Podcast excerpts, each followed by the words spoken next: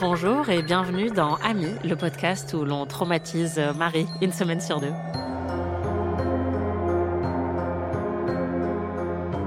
Salut, moi c'est Marie et j'ai passé 7 ans en école catholique donc je n'ai aucune envie de voir un prêtre exorciser qui que ce soit. Et moi, c'est Anaïs, et euh, vous allez le voir, dans ce film, euh, il y a une représentation assez réaliste de ce qui m'arrive quand je bois trop le samedi soir. Après avoir fait hurler Marie devant Halloween, cette semaine, on va lui faire découvrir un nouveau classique de l'horreur, et je dois dire que c'est un de ceux qui m'a le plus traumatisé. C'est L'Exorciste de William Friedkin, un film très influent sorti en 1973. C'est le premier film d'horreur à avoir été nommé à l'Oscar du meilleur film, et un des rares puisqu'il n'y en a eu que cinq en tout euh, dans toute l'histoire. C'est le film d'horreur le plus rentable de l'histoire, en tout cas ça l'était jusqu'à ce qu'il soit surpassé récemment, et c'est le deuxième plus gros succès pour une sortie la semaine de Noël, juste derrière Titanic. Waouh Donc un film très très très populaire. Marie, qu'est-ce que tu sais de ce film? Alors j'ai vu Scary Movie.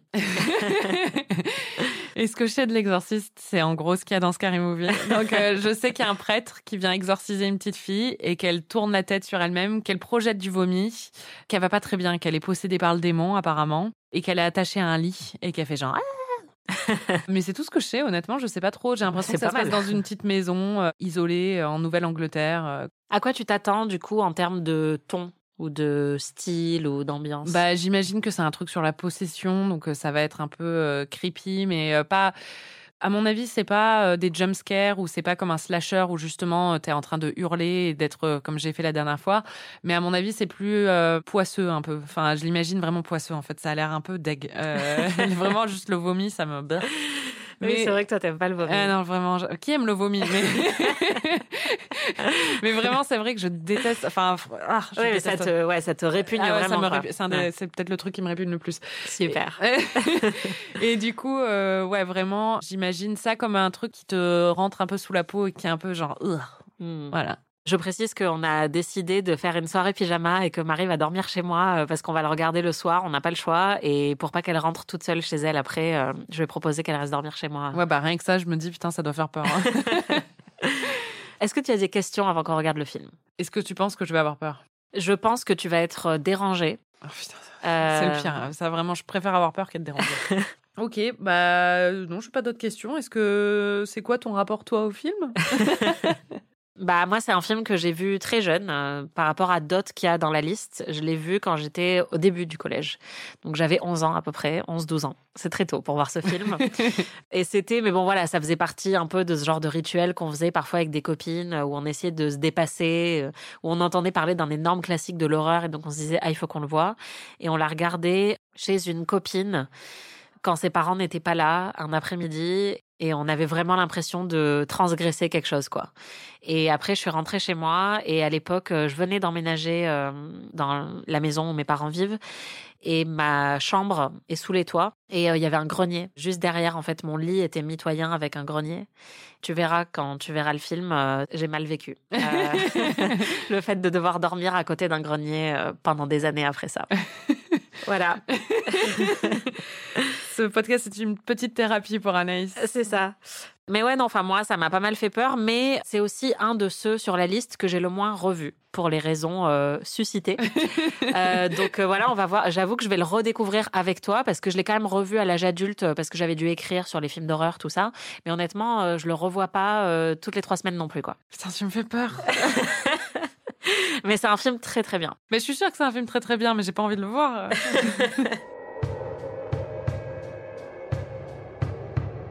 Comme pour chaque épisode, tu vas essayer de deviner ce qui se passe dans le film en te basant uniquement sur l'affiche. Donc on va te montrer l'affiche du film euh, qui est sorti à l'époque. Est-ce que tu peux nous décrire l'affiche? L'affiche, c'est un homme avec un chapeau et une mallette, qui pourrait être un médecin, qui pourrait être aussi un prêtre moderne qui n'a pas de soutane, je ne sais pas. je pense que c'est plus un médecin à mon avis, parce qu'il a un peu une mallette de médecin et il est sous une, hum, un lampadaire il regarde une maison, putain. Il regarde une maison qui a l'air hyper déprimante parce que c'est de la nuit et surtout il y a énormément de lumière qui sortent juste d'une fenêtre. Comme s'il y avait un faisceau de lumière qui sortait de cette fenêtre. C'est une très belle affiche. Hein. Mais oui, ça a l'air d'être, euh, je disais, la Nouvelle-Angleterre et franchement, l'architecture, si je me base sur, mais ça a l'air d'être dans le nord-est américain, je pense, je dirais. Ok, tu, tu trouves que l'affiche fait peur? Non, elle m'effraie pas parce que ça peut être aussi quelqu'un qui rentre à la maison pour dîner. hein. Ouais, voilà, c'est ça. Guess who's coming for dinner? Le diable. Voilà. Ah, c'est le diable? Non, bah, je sais pas, c'est un truc de possession, quoi. Oui, mais pour moi, lui, c'est celui qui va régler le Oui, problème. oui, non, c'est pas le diable sur l'affiche. D'accord. Ok, Euh. très bien. Bah écoute, on va voir ce film et puis on se retrouve après. Ouais. Si tu survis.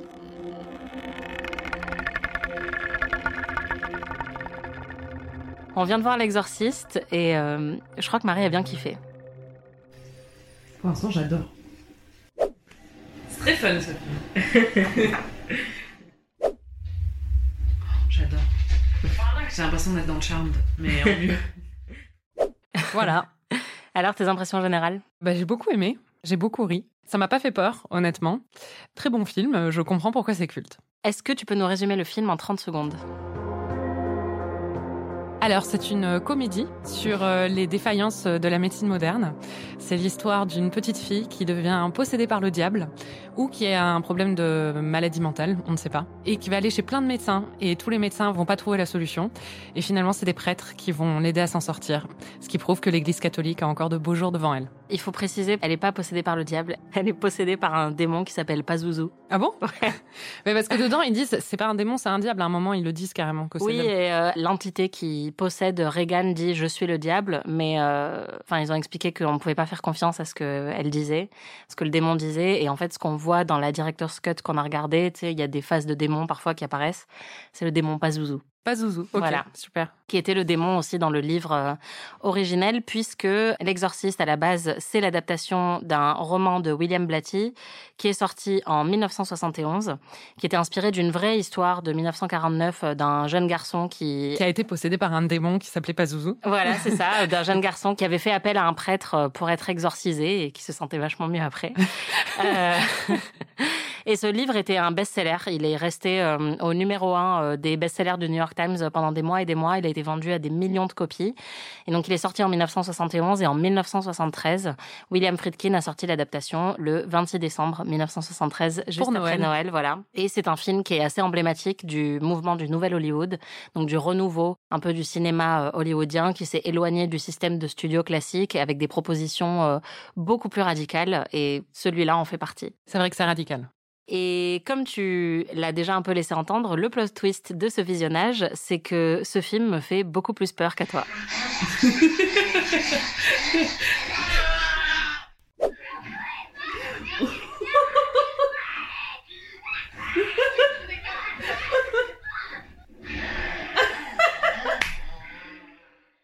Waouh C'est horrible Tu trouves ça horrible? Oui T'as pas d'asthme plus. Je sais pas ce que c'est. C'est vrai que ça me touche moins personnellement. c'est ça. Non mais voilà, donc en fait, euh, pendant que moi j'étais terrifiée, Marie a passé sa meilleure soirée. Elle était morte de rire à côté de moi pendant que je revivais mes traumatismes d'enfance. En fait, j'ai ri de choc. Il y a un côté grotesque et choquant qui euh, déclenche euh, un rire euh, qui vient du fond de moi, apparemment. Mais euh, j'ai pas du tout trouvé ça effrayant. Enfin, ça m'a vraiment pas fait peur. Et ça m'a pas hanté après. Mais je suis d'accord qu'il y a un, un aspect choc qui fonctionne très très bien et qui chez moi déclenche plus des rires que de la peur parce que je suis un peu scotchée par euh, le niveau justement euh, d'absurde, quoi. Ouais. Et ça t'a pas perturbé non plus? Non, pas du tout. je sais pas ce que ça dit de moi. Bah ouais, pourquoi tu penses que ça t'a plus fait rire que ça t'a perturbé C'est grotesque en fait. Et puis il y a un côté un peu, ben, un peu très subversif. Ce qui est subversif a tendance à me faire rire. Et euh, par exemple, une petite fille qui insulte des gens, je trouve ça marrant en fait, Euh, même si elle est possédée par le démon, des choses comme ça, ou qui dévale l'escalier à l'envers en dégoulinant de sang. C'est marrant parce que c'est grotesque, quoi. Non, mais je suis d'accord avec toi, mais c'est vrai que moi, ça m'a quand même euh, pas mal hanté.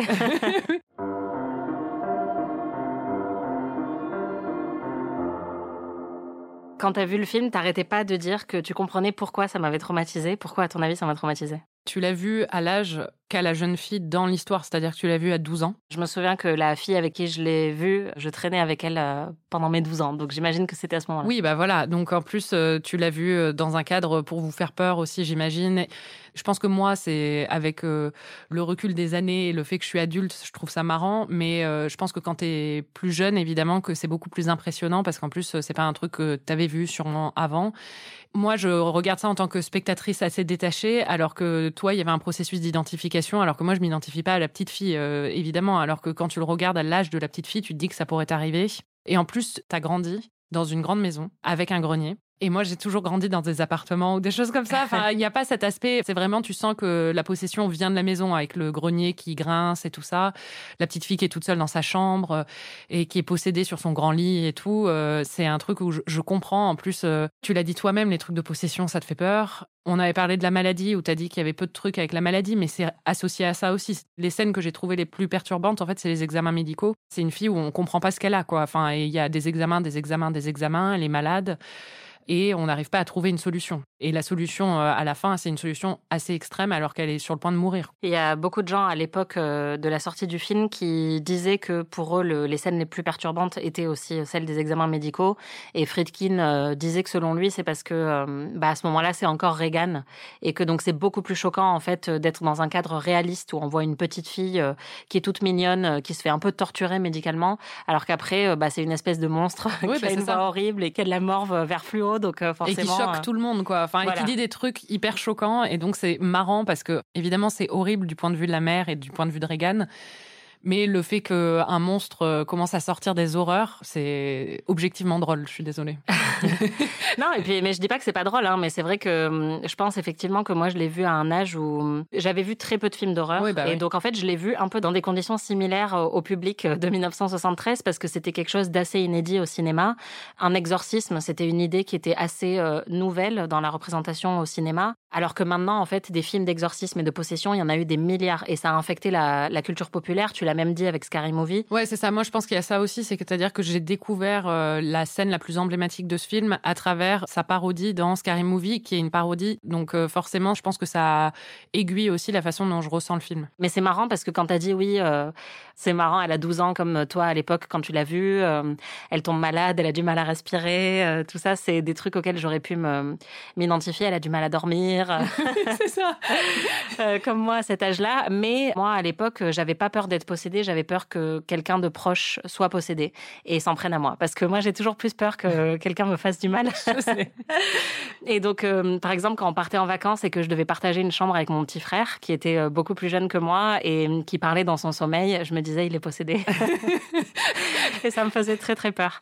Et même encore aujourd'hui, quand je partage une chambre avec quelqu'un et que la personne parle dans son sommeil, je pense à ça, en fait. Je pense à l'exorciste. Je comprends mieux. c'est pour ça que ça m'a fait peur. Mais il y a une scène en particulier, c'est parce que là, en la revoyant, c'était tellement ridicule. J'en ai parlé avant que tu vois le film, c'est la scène du grenier, qui est euh, le seul jump scare du film, qui intervient très tôt où euh, Chris McNeil n'arrête pas d'entendre, donc la mère de Regan n'arrête pas d'entendre des, des bruits au grenier. Elle décide de s'y rendre avec une petite bougie et à un moment, il y a un courant d'air qui éteint la flamme et ça fait un jump scare, on va t'entendre. On n'est pas sur les niveaux de jumpscare de Halloween quand même. Non, et puis c'est vraiment, mais en le revoyant, j'étais là, mais comment ce truc m'a autant fait peur? Parce que c'était vraiment le truc qui m'avait le plus marqué de tout le film. C'est vrai? Ouais, parce que je dormais, ma chambre était mitoyenne avec le grenier, et que donc dès qu'il y avait un craquement, je me disais c'est le début en fait. Je me disais comme euh, dans, dans l'exorcisme, c'est le début, c'est le premier truc, c'est le bruit dans le grenier. Et donc je me disais qu'est-ce qui va se passer après? Et en plus, euh, à chaque fois que tu vois, je sais pas, mes parents achetaient un bibelot ou un truc comme ça, comme il y a des histoires de petites statuettes euh, dans le film, enfin je me disais ok, ça y est, c'est le début. Il y a un truc qui va prendre possession de moi ou de quelqu'un dans la maison, quoi. C'est fou de revoir cette scène aujourd'hui qui est hyper banale et de me dire que ça m'a complètement traumatisée. Bon, on va entrer un petit peu plus dans le détail du film pendant que vous entendez cette merveilleuse musique devenue culte.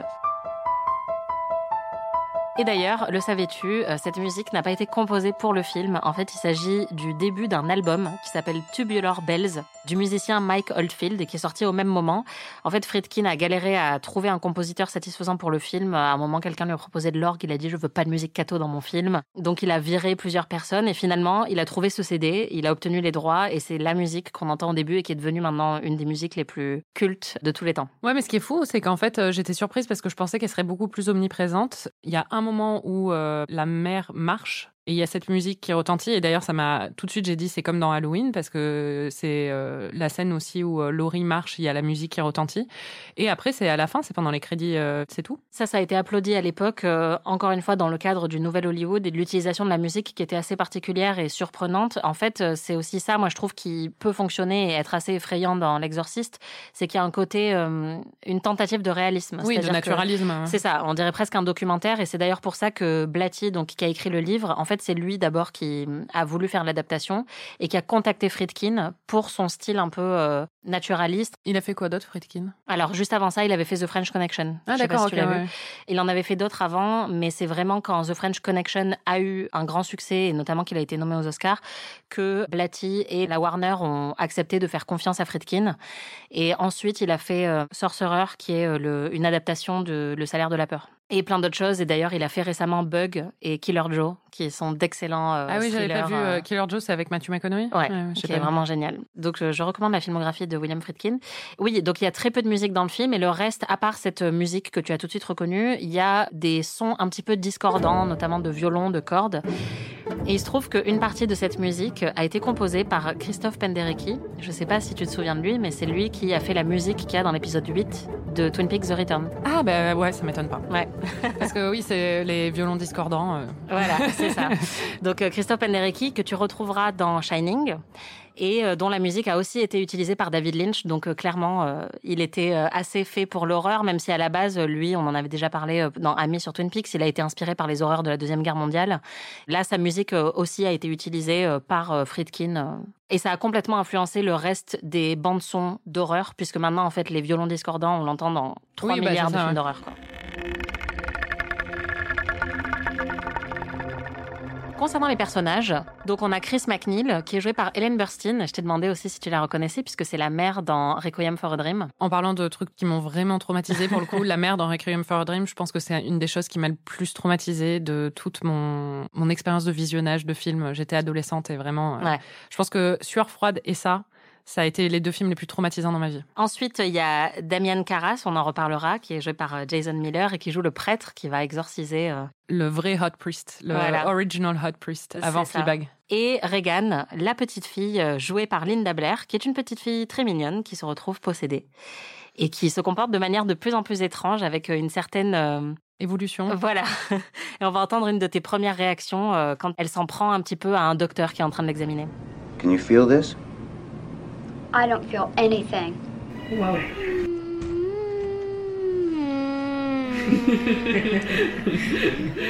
On dirait Full Season. c'est clair.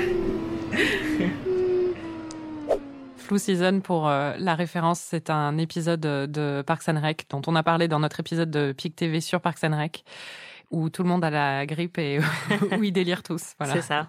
Bon, ça, c'est encore assez euh, light, mais c'est vrai qu'elle devient de plus en plus subversive et ça t'a beaucoup fait rire. Oui.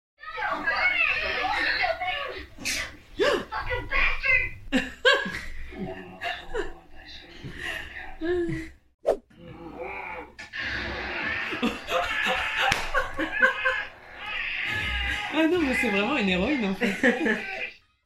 C'est la scène où elle lui attrape le- les couilles. Ouais, c'est ça. Elle attrape l'entrejambe d'un mec qui est encore en train d'essayer de comprendre ce qu'elle a comme problème. Ouais. J'ai adoré. c'est génial, c'est génial. C'est une vraie, pour le coup, une vraire anti-héroïne. Si les anti-héroïnes vous intéressent, sachez qu'on a écrit un livre sur le sujet. Ça s'appelle Petit éloge des anti-héroïnes de série. Voilà. Et ça coûte 14,50€. Regan, Ouais. c'est une vraie anti-héroïne. Complètement.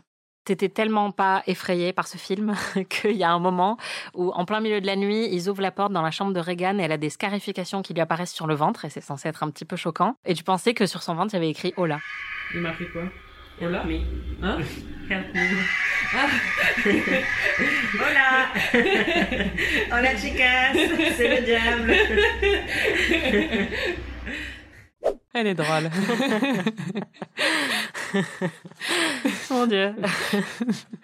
C'était difficile à lire au début, hein. après tu le vois, mais c'est vrai.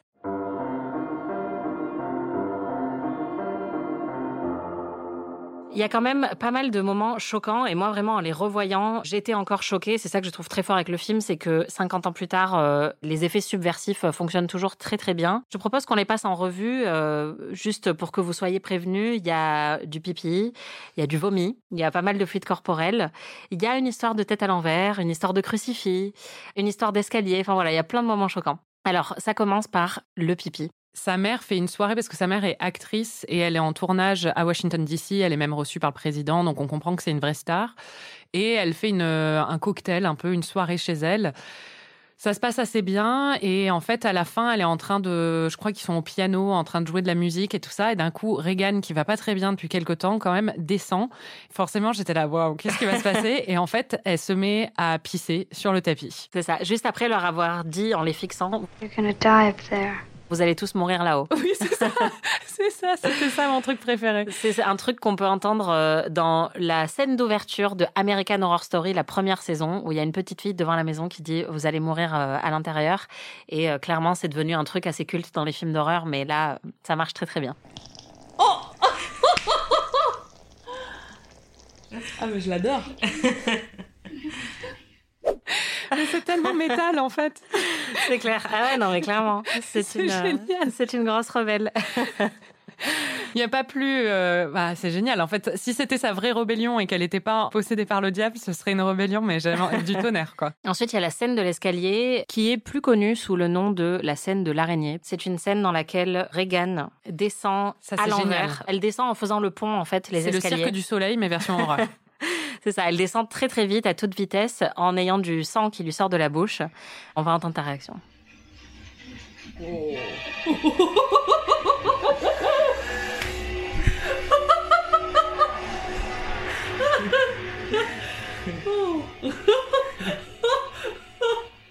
Je l'adore. J'adore ta réaction.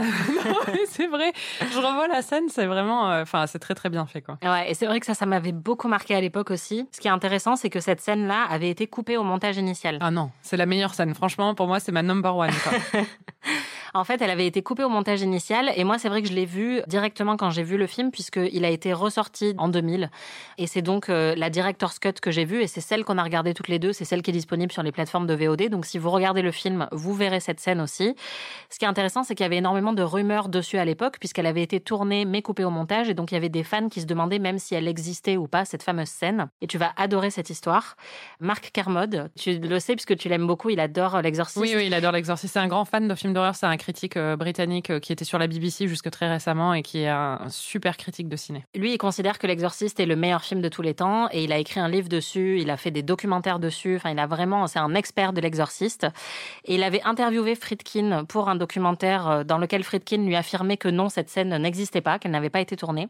Et pendant ses recherches, il est allé dans les archives de la Warner, Mark Kermode, et il est tombé sur la scène.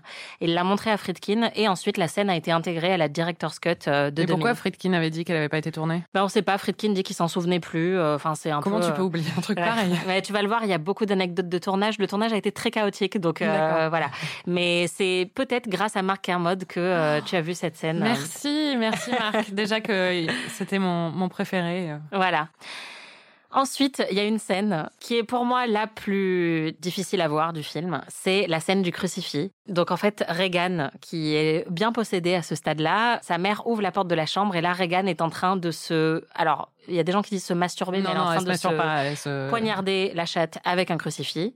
Elle est en train de dire euh, Laisse Jésus te baiser.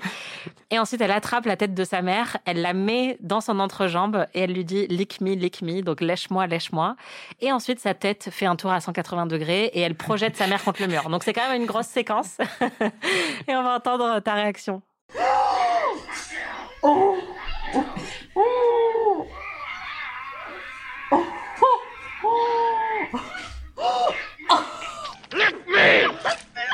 Mais oh Enfin Mais c'est horrible Oui.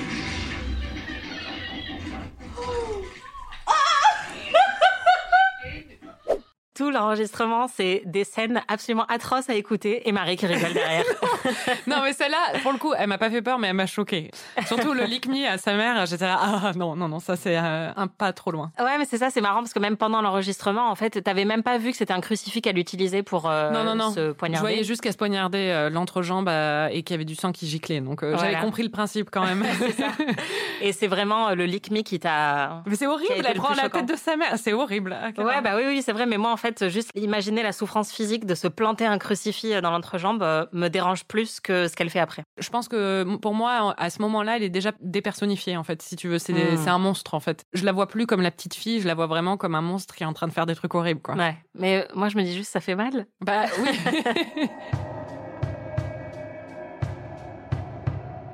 C'est le moment de parler un petit peu du tournage de L'Exorciste parce que hum, il y a eu beaucoup beaucoup de choses qui ont été dites au sujet de ce tournage qui a été catastrophique de A à Z. Déjà, moi, je me demandais, elle est petite quand même, l'actrice. Ouais. Et du coup, comment tu fais tourner une actrice de cet âge des scènes comme ça? L'actrice effectivement était très jeune, elle avait 12 ans euh, pendant le tournage, mais pendant certaines scènes, ils ont utilisé une actrice euh, plus âgée qui avait euh, la vingtaine. D'accord. Linda Blair était quand même au courant de ce qui se passait dans le film, elle comprenait, elle était pré-ado quoi, mais c'est pas elle qui a tourné certaines des scènes les plus crues et les plus violentes. Et par exemple, quand le père Carras la à la fin aussi, c'était pas elle qui était euh, en train de, de jouer. C'est bien. Le tournage s'est assez mal passé globalement. Le tournage devait durer 105 jours et il a duré plus du double. Il a dépassé le budget de plusieurs millions de dollars, donc c'était vraiment la catastrophe. Euh, La Warner n'en pouvait plus euh, et ils avaient décidé d'ailleurs de le sortir que dans quelques salles au début parce que vraiment ils se disaient bon de toute façon, enfin on va perdre de l'argent avec ce film, c'est la cata. Friedkin allait très lentement. Au début, il a mis plus de trois jours à tourner juste une scène où il filmait une tranche de bacon. Il était connu pour être assez difficile comme réalisateur et euh, il perdait énormément de temps. Il ne voulait pas monter au cours du tournage, donc euh, c'est que après neuf mois de tournage qu'il a commencé le montage. Donc avec, t'imagines le nombre de rushs qu'ils avaient quoi. Et il maltraitait ses acteurs, donc euh, parfois il tirait avec des flingues pour déstabiliser ses C'est acteurs. horrible. Oui. il y a aussi plein d'histoires sur euh, ses autres tournages, Sorcerer et tout. Enfin, clairement, euh, Friedkin, ça a pas l'air d'être un réalisateur très sympa. Et il a frappé au malais l'acteur qui joue le père d'ailleurs, donc euh, et qui était un vrai prêtre jésuite, celui qu'on voit à la fin Ah du oui, film. le jeune, euh, l'ami du beau gosse. Voilà. Il l'a giflé pendant une scène pour euh, obtenir la réaction qu'il voulait. Et Hélène Burstyn, pendant la scène qu'on vient d'écouter, la scène Lick Me, où elle est projetée après contre le mur par sa fille, a été blessée. Elle était tenue par un harnais et un fil qui l'a tirée en arrière pour qu'on ait l'impression qu'elle était projetée. Et en fait, elle s'est plaint à Friedkin en lui disant qu'elle était tirée trop fort. Au bout de la troisième prise, elle lui dit ça me fait mal, euh, il faut que le mec qui tire tire moins fort. Friedkin lui a dit ok, je m'en occupe. Et en fait, il a dit au superviseur des effets spéciaux de tirer encore plus fort. Non, Et mais c'est de la euh, maltraitance carrément. euh. Oui, complètement. Et donc, dans la scène que tu peux voir à l'écran, elle s'est fracturé le coccyx. Et c'est cette scène-là qui a été gardée euh, au montage final. Elle a dû être arrêtée et porter des béquilles, enfin, utiliser des béquilles pendant le reste du tournage euh, parce qu'elle était blessée. C'est une blessure qui continue de la faire souffrir aujourd'hui parce qu'elle a été maltraitée à l'époque. Linda Blair, qui joue Regan, a aussi été blessée au dos parce qu'elle n'avait pas été assez bien attachée dans la scène où euh, elle fait des bonds en avant, en Ah oui. arrière euh, sur le lit. Elle avait un harnais et en fait le harnais était un petit peu détaché et ça lui a fait mal et elle a développé une scoliose à cause de ça. Et ensuite, il y a eu pas mal de rumeurs sur le fait que le tournage était hanté parce qu'il y avait eu beaucoup d'accidents. Il y a notamment eu un incendie qui a détruit quasiment tout le set, sauf la chambre de Reagan, à cause d'un oiseau qui s'était planté dans les câbles électriques. Donc il a fallu tout reconstruire. C'est aussi ça qui a mis le tournage en retard parce que ça a mis des semaines. Il y a eu beaucoup de morts pendant le tournage. L'acteur euh, qui joue Burke Dennings, qui meurt dans le film, est mort une semaine après avoir euh, fini euh, ses dernières scènes. Ah ouais? Ouais, l'actrice qui joue la mère de Demi est morte aussi avant la fin du, du tournage.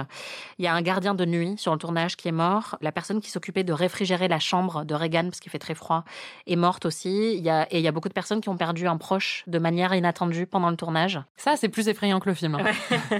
Bah, je me souviens qu'à l'époque, on en parlait beaucoup. Enfin, ça faisait partie de la légende autour du film, euh, du fait que le film lui-même était hanté. L'acteur qui joue un des médecins qui fait l'IRM à Reagan a été condamné pour meurtre plusieurs années plus tard. Il a tué une journaliste. Mon Dieu. Ouais. je vais pas. Maintenant, je vais plus rire devant ce film. Donc il y a eu plein de rumeurs sur le fait que le tournage lui-même était hanté et Friedkin a même fait venir un prêtre pour faire un exorcisme sur le, tournage. Ouais, mais en fait le prêtre a juste euh, béni l'équipe et le tournage parce qu'il a dit non, mais on va pas faire un exorcisme en fait, c'est un peu too much. Mais voilà, donc euh, clairement un tournage euh, assez euh, costaud et qui est resté dans la légende des tournages hollywoodiens qui se sont assez mal passés, on va dire. Et il y en a beaucoup.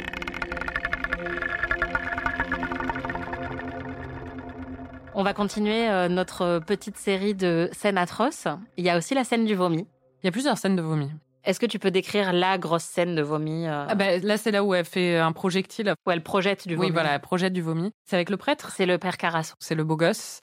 et euh, quand elle le rencontre, en fait, elle lui, ouais, il y a un vomi euh, vert qui, enfin, on dirait un tuyau d'arrosage, quoi. Mais je t'avoue que ça, j'ai évité de regarder Ah ouais. à ce moment-là. Ouais. Ça se retrouve partout sur lui. Et après, il se déshabille. Non, ça, c'est ça qui est intéressant, c'est qu'il se déshabille dans la maison. Et moi, je pensais qu'il allait se passer un truc avec la mère, mais La matière du vomi est particulièrement. on dirait euh, flubber, mais en dégueulasse. Ouais, en fait, on dirait des grits un peu ou de la purée. Enfin, c'est ignoble.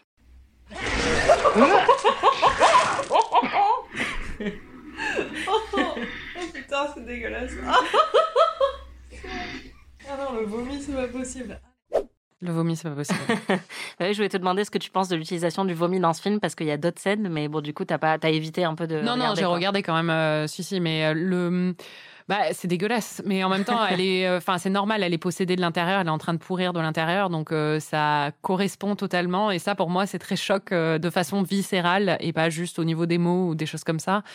Et je pense qu'il y a une réaction, enfin, tout le monde a la même réaction de dégoût devant ça, donc euh, ça fonctionne très bien. Et euh, personnellement, c'est vraiment un de mes pires trucs. En fait, euh, je, c'est, oh, je supporte pas ça. Ça, ça m'a un peu désarçonné. Et il y a une scène pendant l'exorcisme final où elle est allongée et il y a Ah, du vomi qui horrible. commence Ça, juste c'était à vraiment- couler. Ça, c'était le pire. Ouais, C'était c'est le ça. Et on va écouter parce qu'en plus, même juste le bruit est ignoble. Oh. Oh. Oh. Oh là là. non, mais vomis pas. Le vomi, c'est non, quoi. Oh. On entend que j'ai des, des hall-cœurs. Ouais, c'est ça. Marie avait des cœur en regardant le truc, mais c'est vrai que même moi, enfin d'habitude, on entend plus Marie réagir, et là, je réagissais aussi parce que c'est vraiment ignoble. Et d'ailleurs, euh, à l'époque de la sortie du film au cinéma, je l'ai dit, c'était un énorme succès. Les gens faisaient parfois la queue pendant quatre heures pour aller voir le film, et c'est devenu un truc assez connu. Les gens vomissaient pendant le film. Enfin, c'est devenu maintenant à chaque fois qu'il y a de nouveaux films à Cannes, par exemple, on dit euh, attention, les gens vont vomir, vont s'évanouir. L'Exorciste, c'était un peu un des premiers films à susciter ce genre de réactions euh, qui ont été très couvertes dans la presse puisqu'il y a eu des évanouissements. Et il y avait un mec, un manager euh, d'un cinéma à Toronto qui a dit que le plombier vit quasiment ici maintenant, euh, tellement il devait intervenir parce que les toilettes étaient bouchées. Oh, il y a des critiques, euh, ouais, il y a des critiques qui ont dit qu'ils étaient allés aux toilettes pour vomir et qu'ils pouvaient pas parce qu'il y avait déjà toutes les Oh, toilettes étaient déjà occupées. C'est dégueulasse. Après, il faut prendre avec un grain de sel ce genre d'histoire, de Oui, rumeurs. c'est des tu vois. légendes urbaines un peu. Voilà, c'est ça. Putain, les gens dans les années 70, ils étaient facilement impressionnables quand même. Bah ouais, mais en même temps, enfin, des films comme ça dans les années 70, il n'y en avait pas, quoi. Oui, Donc, oui, oui. euh,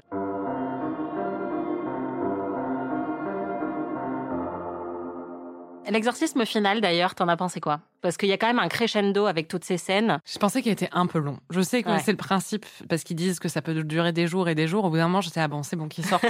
Que le démon sorte. ouais. Mais après, visuellement, hyper impressionnant. Et surtout, je me disais comment ils ont fait à l'époque pour euh, faire des effets pareils. En fait, le film est quand même très, très beau visuellement. Et ça, ça m'a impressionné.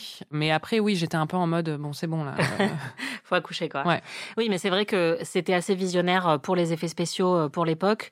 Et c'est ça, je pense, qui a aussi attiré autant de spectateurs en salle. Le livre était un best-seller et plein de gens disaient qu'ils allaient voir le film parce qu'ils voulaient voir s'il avait réussi à retranscrire toutes ces scènes qui étaient décrites dans le livre visuellement. Parce qu'effectivement, euh, il n'y avait pas de CGI euh, à l'époque. Donc, euh, quand elle a froid, que sa chambre est glaciale, c'est vraiment sa respiration qu'on voit. D'ailleurs, Linda Blair a aussi été un peu traumatisée parce qu'il réfrigérait sa chambre et qu'elle était en nuisette. C'était avec des fils, des cordes qu'ils ont réussi à montrer tous ces effets spéciaux. C'est vraiment un truc qui est hyper impressionnant à voir aujourd'hui parce que les effets spéciaux n'ont pas vraiment vieilli. non, non, ça fonctionne très, très, très voilà, bien. alors que c'est un film euh, qui Bah, ju- même- justement, c'est marrant parce que les effets spéciaux des années 90 où ils ont commencé à avoir des CGI, ça vieillit très très mal parce Ouais. que c'était les débuts euh, du numérique, quoi. Enfin, à ce niveau-là, tandis que ça, euh, y a, ça n'a pas du tout vieilli. À la toute fin du film, le père Carras n'arrive pas vraiment à exorciser le démon. Mais ils sont deux. Ouais, ils sont deux, Il y a le père papy qui est Ouais. trop sympa. qui est joué par euh, Max von Sydow. D'ailleurs, euh, fun fact, Max von Sydow qui a joué dans Pelle le Conquérant. Ah, mais oui Tu penses qu'il a quel âge dans le film? S'il a joué dans Pelle le Conquérant, donc il doit pas être si vieux que ça dans le film, il doit avoir, euh, je sais pas, 60 max, peut-être 50. Il avait 44 ans et en fait, euh, on dirait qu'il en a 70 dans Ouais. le film euh, parce que encore une fois, le travail du maquilleur était exceptionnel et le maquillage euh, pour vieillir Max von Sydow a été assez efficace. Je t'avoue que, enfin, parce que alors le film s'ouvre sur une scène en Irak avec ce prêtre-là. Et en rétrospect, je comprends pas trop pourquoi on passe autant de temps en Irak. Après, je me suis dit, il y a la petite statue qu'on voit après, donc on comprend que c'est lié au. Bah, c'est pas Zouzou, quoi. C'est pas Zouzou, il était déjà là-bas et après, d'accord. C'est ça. Mais oui, clairement, euh, je pense qu'ils auraient pu couper un petit peu.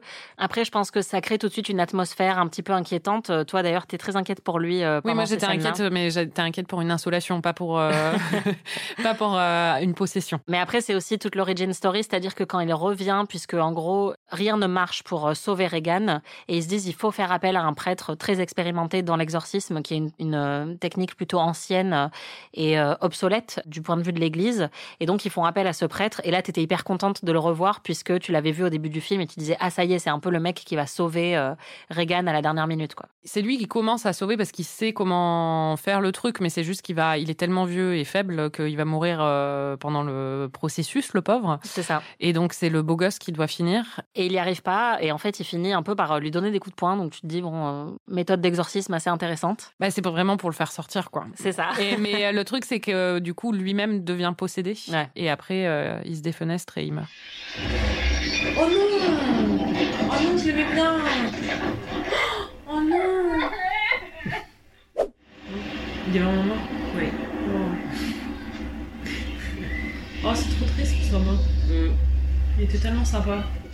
Qu'est-ce que t'en as pensé? J'étais très triste. Je pensais pas qu'il allait mourir. Moi, je pensais qu'il allait avoir un exorcisme clean et que, enfin, on allait euh, juste en finir. En même temps, c'est très bien parce que hum, le film est divisé entre l'histoire de Reagan et l'histoire du père Carras qu'on suit vraiment depuis le début et on voit sa relation avec sa mère ou des choses comme ça qui, au début, n'a pas l'air d'avoir de relation du tout avec euh, l'histoire principale, même si en fait c'est quelque chose qui est utilisé après par le démon pour le pour le. Voilà. C'est vrai que du coup, le- l'impact émotionnel à la fin est beaucoup plus fort parce qu'on s'est attaché à ce personnage, parce qu'on connaît sa backstory et parce qu'on le suit depuis le début et qu'il a un côté très moral et intelligent. Du coup, ça fonctionne euh, vraiment parce que je pense, bon, si la petite était morte, déjà, il y aurait eu aucune résolution et ça aurait été vraiment horrible. Déjà que c'est horrible, la pauvre, ce qui lui est arrivé. Euh, Là, bah, du coup, il y a quand même une fin qui est assez tragique où ils doivent payer le prix à un moment. Il y a un tribut, quoi, mais c'est pas là où on l'attend. Et en plus, c'est pas la petite fille. Donc, euh, enfin, moi, j'ai trouvé que c'était une, une bonne fin, même si je voulais vraiment qu'il survive, le pauvre. C'est un très bon personnage euh, qui doute de sa foi au moment où on le rencontre, qui est à la fois prêtre et psychiatre, qui remet en question sa foi. Et en fait, c'est ça qui est très beau à la fin du film, c'est que c'est un peu une réaffirmation de sa foi, ou en tout cas du, c'est un acte de bonté suprême. Mais en plus, le fait de se suicider pour un prêtre, pour euh, sauver Reagan, je trouve que c'est quelque chose d'assez fort et ça laisse une fin assez ambiguë justement sur euh, la question de la religion, puisque c'est un prêtre, mais c'est un cool prêtre, quoi. Ah oui, bah oui, oui. Oui, puisqu'on retombe très vite dans nos habitudes. Euh, Tu l'as déjà mentionné euh, plusieurs fois, mais euh, en gros, quand on a commencé le film, tout de suite, je t'ai mentionné que le père Carras était un hot priest. J'avais un peu des doutes au début. C'est un hot priest un peu. Faut le dire vite, hein. Ouais. Et en fait, très rapidement, Oui. tu as changé d'avis. C'est vrai qu'il est pas mal. C'est vrai qu'il est vraiment pas mal, hein. Je veux qu'il m'exorcise.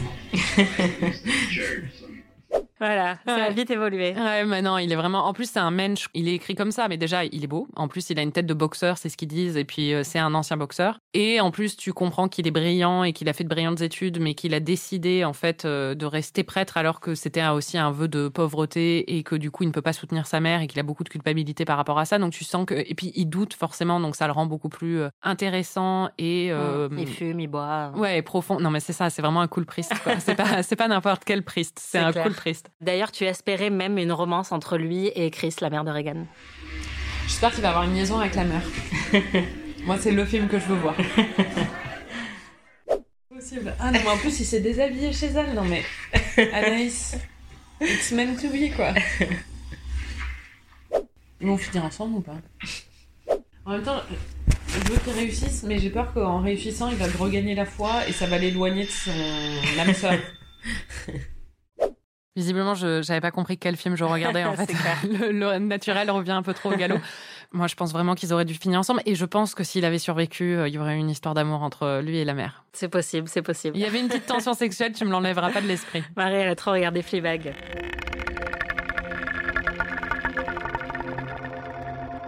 Est-ce que tu comprends ce que les gens trouvent de terrifiant dans ce film, même si toi, tu étais morte de rire pendant tout le film? Je comprends qu'on puisse le trouver terrifiant dans certaines euh, circonstances, mais euh, non, pas trop. Enfin, moi, j'ai trouvé ça très subversif. Ça m'a pas fait peur et c'est pas le genre de truc où même, euh, tu sais, euh, ça. Il y avait rien de viscéral euh, dans ma réaction. Enfin, si, le choc, mais pas de, de peur ou d'effroi, quoi. Mm. Et j'ai pas trouvé ça glaçant ou ça m'a pas hanté après. Je comprends que ça a pu effrayer à l'époque où c'est sorti, parce que bah, cet aspect choquant, justement, et le fait qu'il n'y avait pas eu de précédent là-dedans euh, au cinéma. Je comprends aussi que ça t'ait choqué, toi, quand t'étais petite.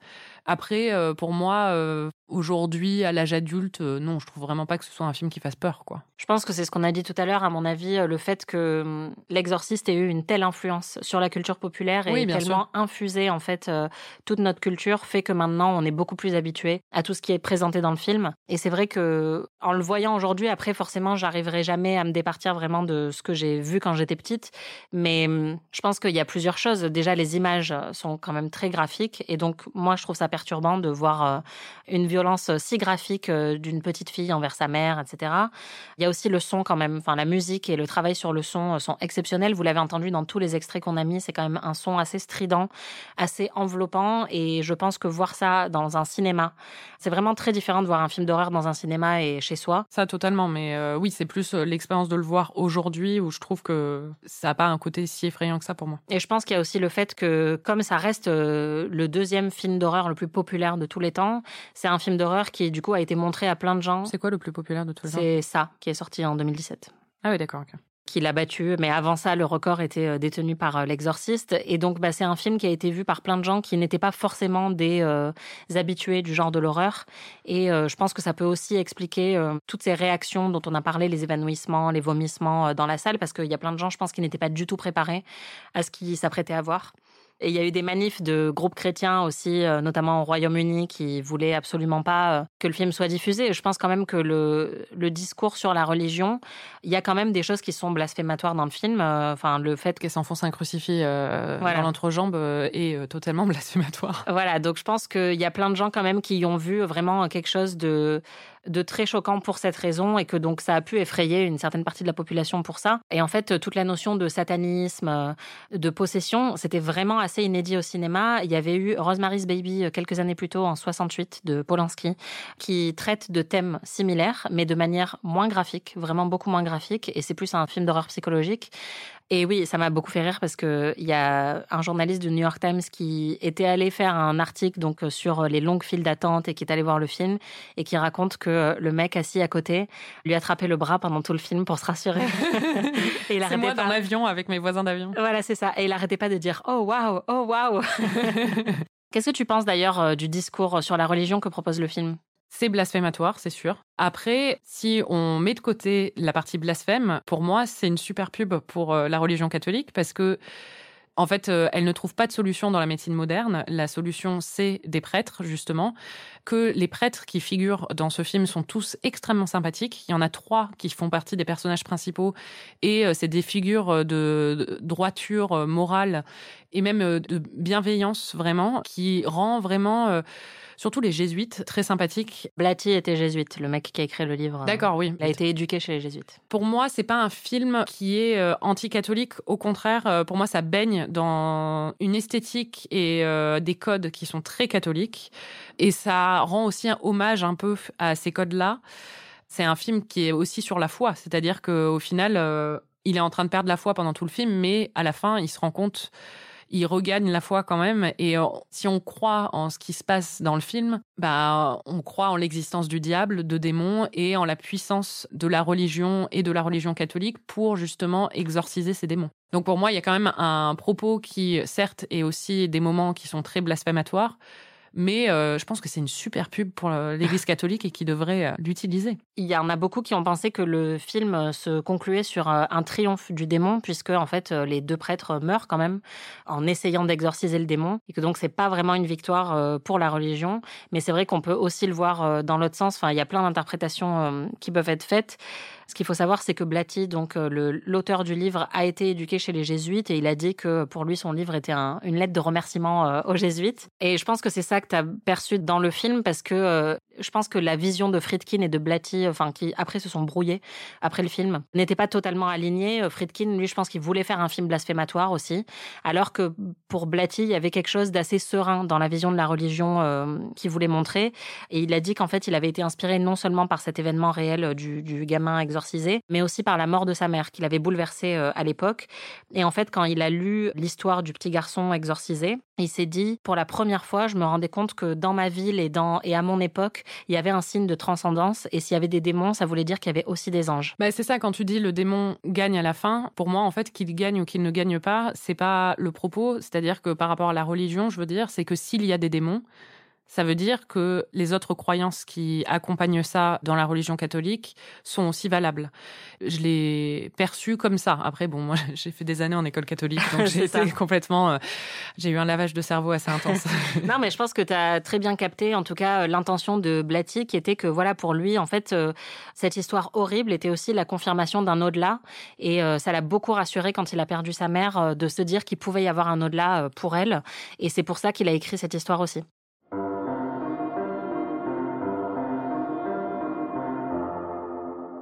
On va en reparler plein de fois pendant le podcast, mais il y a beaucoup de films du genre de l'horreur qui utilisent les moments horrifiques comme une métaphore. Donc, à ton avis, c'est quoi le sujet de l'exorciste? L'adolescence. les horreurs de l'adolescence et la rébellion. Enfin, moi, je pense que c'est une, interprétation euh, totalement euh, valable. hein. Enfin, je pense aussi que clairement, il y a une peur du féminin. La raison pour laquelle j'aimais bien le personnage de Reagan aussi dans ces moments de subversion, c'est parce qu'il y a quelque chose de d'extrêmement jouissif à voir un personnage de petite fille qui est censé être euh, l'incarnation totale de la pureté, être euh, aussi mauvaise et impure en fait et être possédée par quelque chose de mauvais. Pour moi, il y a un commentaire sur ça aussi et sur euh, justement le l'espèce de, de perversion du féminin parfait. Alors, je pense que ça peut être lu de façon totalement différente et euh, et on peut le lire de façon critique ou mais moi j'ai choisi justement enfin la façon dont je l'ai perçu et c'est pour ça que ça m'a fait rire et c'est pour ça que j'ai dit je l'adore. Il y a quelque chose euh, alors au final euh, ça la bouffe et c'est horrible mais euh, c'est limite un truc euh, bah, qui est tellement euh, oui blasphématoire même par rapport à la féminité qui est un truc euh, presque de libération quoi de catharsis mais évidemment après bon bah, ça finit par presque la tuer donc il y a un autre message là aussi.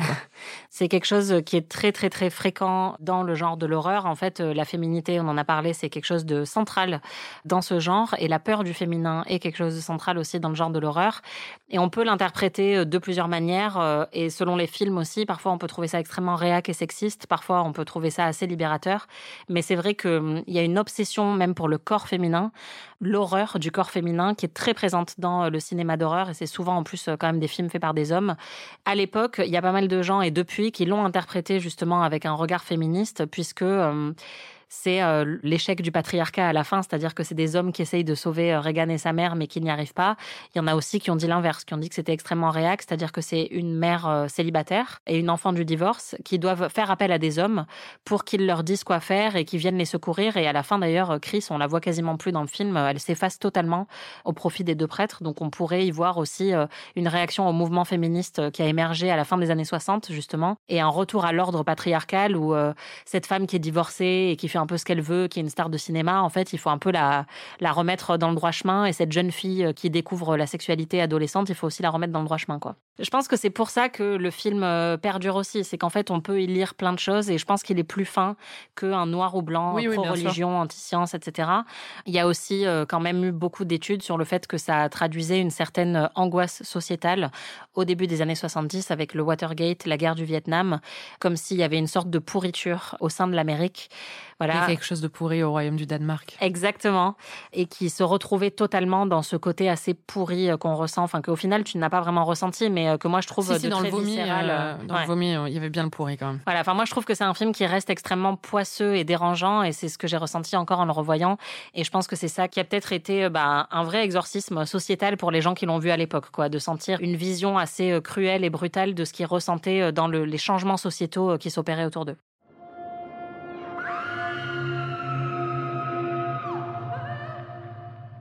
On va faire le flippomètre même si euh, on a déjà un petit peu la réponse. Est-ce que tu as eu peur? Non. Et est-ce qu'il y a eu un moment flippant ou perturbant dans le film pour toi ou pas du tout? Bah, quand même, le moment où elle dit euh, lâche-moi à sa mère, euh, c'est perturbant, hein, ça c'est Ouais. sûr.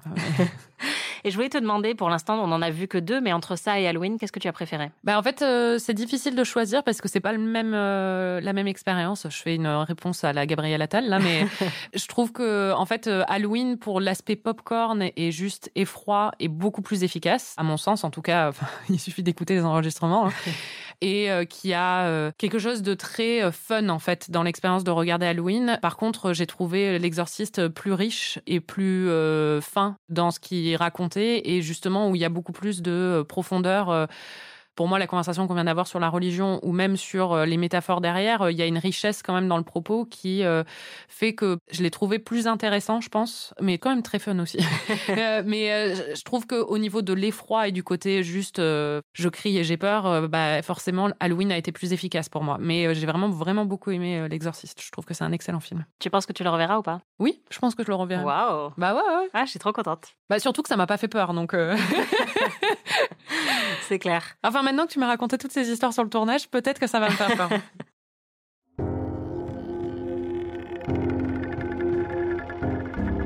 Merci beaucoup de nous avoir écoutés. Merci Marie. Merci Anaïs. Si vous voulez voir ou revoir L'Exorciste, bah vous voyez, ça fait pas si peur que ça finalement. Le film est disponible à l'achat ou en location sur plein de plateformes de VOD. Nous, on l'a regardé sur Canal. Vous pouvez retrouver tous les épisodes d'Amis sur slate.fr ou votre plateforme de podcast préférée. Dans le prochain épisode, Marie va me faire découvrir Orgueil et Préjugés. Tu as peur. J'ai très très peur. Ça, ça va vraiment t'effrayer. Une petite note, euh, c'est Le Orgueil Préjugé de 2005, le film avec Keira Knightley. Si vous découvrez ou redécouvrez ces classiques du cinéma en même temps que nous, partagez vos impressions avec nous sur les réseaux sociaux, ça nous fait toujours rire. Et n'oubliez pas de vous abonner à notre autre podcast, PIC TV, où on analyse l'actualité des séries. Si vous avez aimé cet épisode, vous pouvez nous laisser 5 étoiles et un petit commentaire, et vous pouvez nous hyper évidemment auprès de tous vos amis. On se retrouve la semaine prochaine pour de nouvelles aventures très romantiques. Oui.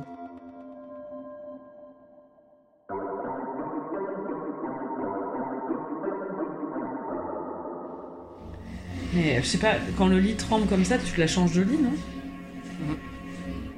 Moi, je change de fille. Eh, Il y a beaucoup de prêtres dans ce film. je pensais qu'il y en avait qu'un seul. Mais là, il y en a vraiment beaucoup. Ouais. On en est au quatrième. C'est vrai. Ça se trouve, ça se passe pas du tout en Nouvelle-Angleterre. C'est la momie, quoi. C'est ça.